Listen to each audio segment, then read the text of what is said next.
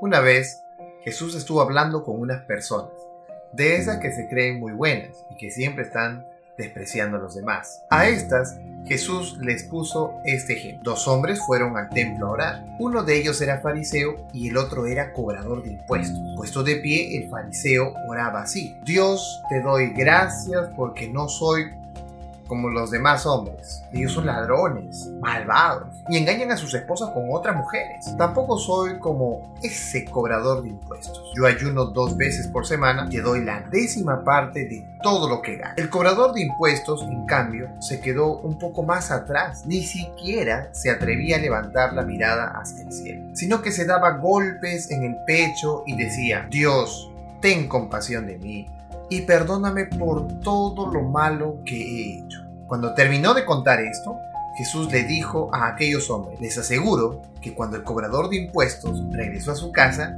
Dios ya lo había perdonado, pero al fariseo no, porque los que se creen más importantes que los demás son los menos valiosos para Dios. En cambio, los más importantes para Dios son los humildes. ¿Estás seguro que demostrar en todo momento qué eres, qué lograste, qué estudios tienes, cuánto tienes, te hará mejor persona que los demás? ¿Estás seguro que no eres orgulloso o estás orgulloso de tu humildad? Acompáñame a estudiar el tema titulado Jugar a ser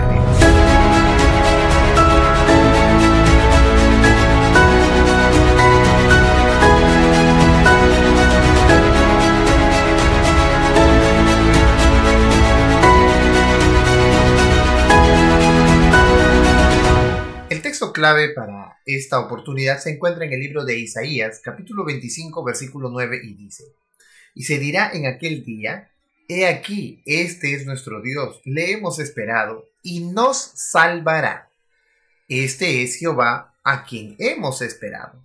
Nos gozaremos y nos alegraremos en su salvación. Vamos a entrar a una nueva sección de Isaías. Los capítulos 13 al 23 comprenden juicios contra varias naciones y esta empieza con Babilonia. Pero ¿por qué empezará con Babilonia? Bueno, de Asiria Dios ya había determinado juicio. Sin embargo, Babilonia sería la superpotencia que tomaría por fin a Judá posteriormente a los asirios. Para el 626 a.C., Nabopolassar restauró la gloria de Babilonia e inició la dinastía neobabilónica. Se unió a los medos para poder deshacerse de los asirios, iniciando así una nueva era para Babilonia. Puedes conocer un poco más sobre esto dando clic en la etiqueta que dejo aquí arriba si es que estás viendo esto por YouTube. Sin embargo, Nabucodonosor II, hijo de Nabopolassar, reinó en Babilonia y logró exiliar a Judá por cerca de tres veces. No pasó mucho tiempo y en el 539 a.C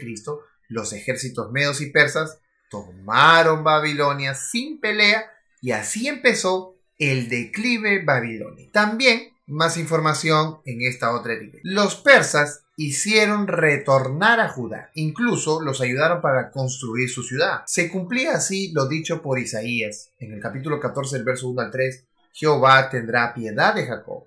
En el día en que Jacob te dé reposo de tu trabajo, de tus temores y de la dura servidumbre en que te hicieron servir. Cuando Alejandro Magno conquistó a los persas, logró volver a Babilonia, pero con su muerte prematura y las diversas guerras entre sus generales, Babilonia fue olvidada. Más adelante en el tiempo, para cuando Septimus Severus encontró Babilonia en la época del Imperio Romano en el 198 a.C., Babilonia estaba completamente desierta. Así, Babilonia nunca más amenazó al pueblo de Dios. La caída de Babilonia, de hecho, es un juicio divino. Los guerreros que tomaron la ciudad son los representantes que Dios usó para cumplir sus juicios. Como lo revela Isaías, la ira de Dios afectó las estrellas, el sol, la luna, los cielos y la tierra. Esta referencia a la convulsión de los astros, en donde suspenden sus funciones a la oscuridad, es usada por varios profetas para destacar el día de Jehová, el día de su juicio. Al seguir leyendo, entramos al capítulo 14, donde Isaías describe de una manera figurada la entrada de Babilonia hacia el mundo de los muertos, como una persona recientemente fallecida. No es que sea verdad que esto haya pasado, sino que esto es una manera figurada que usa Isaías, donde incluso los muertos que están allí le ceden el lugar, donde los gusanos y las larvas son su nueva cama. Esto no es sino una manera de expresar que Babilonia será humillada hasta lo profundo. El resultado final, obvio, de los orgullosos. Sin embargo, la sección que podría llamar nuestra atención se encuentra desde el verso 12, que dice, ¿Cómo caíste del cielo, oh lucero, hijo de la mañana? Cortado fuiste por tierra tú que debilitabas a las naciones. Tú que decías en tu corazón, subiré al cielo, en lo alto, junto a las estrellas de Dios, levantaré mi trono, y en el monte del testimonio me sentaré a los lados del norte. Sobre las alturas de las nubes subiré, y seré semejante al Altísimo. Al parecer este texto ya no se refiere a Babilonia. Notemos algunas partes importantes del texto que quizás no se refieran específicamente a Babilonia, como por ejemplo caíste del cielo. Babilonia no tenía nada que ver con eso. Babilonia no quedaba en el cielo. Lucero, hijo de la mañana. Ni siquiera el significado de Babilonia en su propio idioma original significa tal cosa. Esta referencia es a alguien en particular. Incluso si fuera una referencia al rey de Babilonia, también quedaría muchas dudas. Subiré al cielo. Otra vez, la misma referencia al cielo. El anhelo de este personaje es ese lugar. Aunque antes dice que ya estaba allí y que de allí cayó. Levantaré mi trono junto a las estrellas de Dios. Babilonia no tenía esas aspiraciones, pero sí la de debilitar a las naciones. Esta referencia nos muestra una vez más que estos textos están hablando de alguien más. En el monte del testimonio me sentaré. Esta sin duda es una referencia a alguien que conoce el cielo, que estuvo allí, que fue lanzado de allí y por la presunción de hacerse rey de ese lugar fue lanzado. Seré semejante al Altísimo. Mm, vaya, vaya. Ser igual a Dios es un atrevimiento maligno, incluso para los propios babilonios. No nos queda más dudas, pues la misma Biblia es clara de decirnos quién es. ¿Quién cayó del cielo? Jesús dijo en una ocasión, yo veía a Satanás caer del cielo como un rayo. Y en Apocalipsis, capítulo 12, verso 9, se nos dice que fue lanzado fuera el gran dragón, la serpiente antigua que se llama Diablo y Satanás, el cual engaña al mundo entero. Fue arrojado a la tierra y sus ángeles fueron arrojados con él. Pero, ¿por qué está inmerso en este texto que pertenece a Babilonia? Bueno, recordemos que en Génesis capítulo 3, cuando la primera pareja pecó, Adán y Eva, Dios se acercó a la pareja y empezó preguntándoles dónde están. Adán es el que contesta, pero luego Dios le pregunta cómo saben que ellos están desnudos y quién les dio autorización de comer del fruto prohibido. Adán echa la culpa a Dios por haber creado a Eva y Eva contesta echando la culpa a Dios por haber creado a la serpiente. Entonces Dios empieza a emitir juicios en el verso 14 especialmente sobre la serpiente como animal. Pero en el verso 15, Dios le habla al que está detrás de la serpiente como animal. Sin decirnos su nombre, es obvio que está hablando a quien está detrás de la serpiente, que es Satanás, y le indica su sentencia. De esta misma manera se da en el juicio a Babilonia, resaltando el por qué Babilonia está sufriendo ese juicio. El orgullo y la altivez que tuvo Babilonia sobre las naciones la aprendió de su maestro Satanás. No hay peor desgracia para una nación que se deje incitar por Satanás. Por otro lado, así como las naciones en el juicio de Dios son destruidas, así también lo será Satanás. Sin duda, Satanás no puede ser Dios porque Dios no muere. Dios tiene vida eterna y Satanás es solo un ser creado. ¿Cómo confiar en las propuestas de alguien que también puede morir? Bueno, hasta aquí también podemos conocer algo interesante de la manera en que trabaja Satanás. Él trabaja siempre a través de agentes humanos. Él estaba detrás de la serpiente, detrás de Babilonia, detrás del rey de Tiro, y en este tiempo también lo estará. Para el tiempo de los discípulos, Babilonia no existía más, estaba desolada. Sin embargo, Pedro se atrevió a denominar a Roma como si fuera Babilonia. En 1 de Pedro, capítulo 5, versículo 13, dice, la iglesia que está en Babilonia. No había ninguna ahí elegida juntamente con vosotros y a Marco mi hijo os saluda. Incluso en Apocalipsis se menciona muchas veces a Babilonia. Entonces, ¿Babilonia no fue destruida? Claro que sí lo fue, sino que aquí se está hablando figuradamente, tratando a Roma como la Babilonia figurada del tiempo del fin. Y si Babilonia fue guiada por Satanás, ¿quién podría negar que no fue así con Roma? Recordemos que Babilonia maltrató al pueblo de Dios, algo que Roma también lo hizo. En Apocalipsis capítulo 17 versículo 6 dice, vi a la mujer ebria de la sangre de los santos y de la sangre de los mártires de Jesús y cuando la vi quedé asombrado con gran asombro. En el idioma babilónico, el nombre de Babilonia es Babili, que significa puerta de los dioses, ya que se creía que este era un lugar de acceso a la esfera divina. Sin embargo, en Génesis 11, donde nace Babilonia, y Génesis 28, donde Jacob visiona cómo Dios se comunica con el hombre, tenemos una comparación sencilla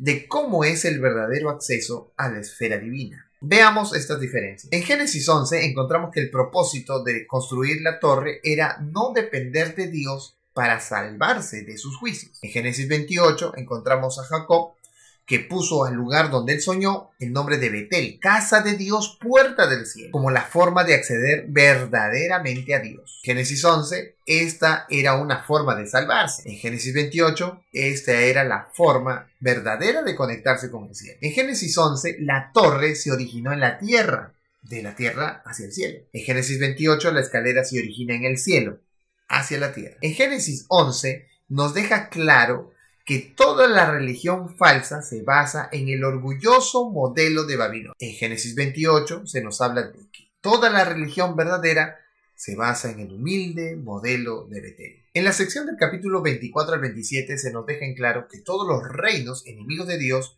llegarán a su fin, resultando en la liberación del pueblo de Dios. Todas las referencias a Babilonia en los capítulos anteriores señalan literalmente a Babilonia, que tomaría lugar entre ellos, pero es usado como una figura profética para los tiempos finales. Así podemos concluir que lo que hizo Babilonia con Judá es lo que el mundo de confusión del presente le hará al verdadero pueblo de Dios. Pero también el mensaje de que Babilonia ha caído se repetirá en un futuro no muy lejano. Satanás finalmente será destruido en ocasión de la segunda venida de Jesús, mientras que la destrucción de Babilonia literal fue un día de juicio de Jehová, otro día grande y espantoso de Jehová está por venir aún. Pero es que un Dios de amor se goza en matar a sus enemigos. ¿Acaso Dios odia? Isaías 28:21 dice, porque Jehová se levantará como en el monte Perisín, como en el valle de Gabaón se enojará para hacer su obra, su extraña obra, y para hacer su operación,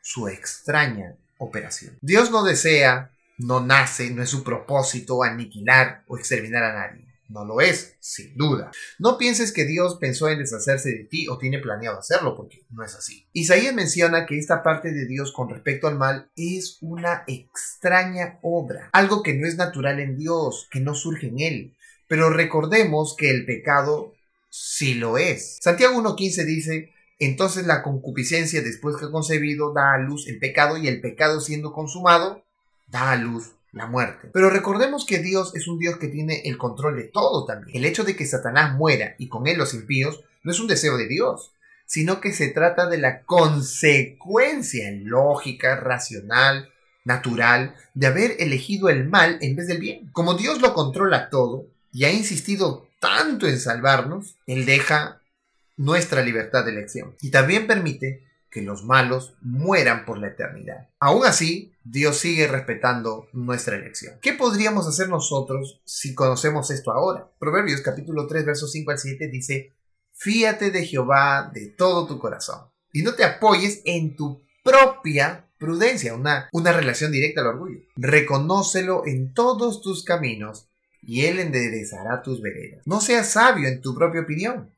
Teme a Jehová y apártate del mal. Hasta Pablo también lo dijo. En Romanos capítulo 10, verso 9, él dijo que si confesares con tu boca que Jesús es el Señor y creyeres en tu corazón que Dios le levantó de los muertos, serás salvo. Podemos entonces concluir finalmente en tres puntos especiales. Número uno, por naturaleza, los seres humanos buscamos solucionar nuestros problemas más grandes de la vida entre nosotros mismos. Si alguien salió herido, necesitamos una cura, pero estas soluciones siempre han salido de un corazón que no desea depender de Dios. Cuando Adán y Eva pecaron y se sintieron desnudos, usaron hojas para cubrirse. Él no buscó a Dios para contar con Él, para que lo solucione, sino que trató de solucionar sus propios conflictos consigo mismo. Depender de sí mismo no es una buena elección. Para todas las cosas, incluso las situaciones de alegría o de peor tristeza, debemos depender de Dios. Nuestra fe debe mostrarse por nuestras obras y no al revés. Número 2. Pensar, imaginar incluso soñar no está mal, pero cuando esos procesos nos figuramos mejor que alguien más, cuando se pierde el sentido de servicio, cuando orgullosamente dependemos de nuestras habilidades más que de Dios, podemos caer en el pecado que llevó a Satanás ser arrojado del cielo. El orgullo y la arrogancia, o mejor dicho, altivez, son tan peligrosos que debemos evitarlo como la lepra. Si sientes que las personas reconocen tu trabajo, tus habilidades, lo bueno de tu comportamiento, recuerda que tú llegaste a eso porque estás, están viendo a Jesús en ti y no a ti mismo. Hacerlo de esta manera pone en práctica la humildad en tu vida y un deseo de ser siempre como Jesús. Y número 3, aunque muchos impíos morirán por su arrogancia y orgullo de no depender de Dios y aprender cada día acerca de Él, debemos recordar que la salvación no se ha dado para las mejores personas del mundo. La salvación es para todos. Todos tienen derecho de salvarse. Lo único que falta es reconocer el llamado de Dios. Dios prevalecerá para siempre. El único fin del mundo que veremos es el fin del mundo del pecado. Pero la historia continuará con nuestro carácter convertido al lado de Dios por la eternidad. Nos vemos la siguiente semana. Que Dios te bendiga.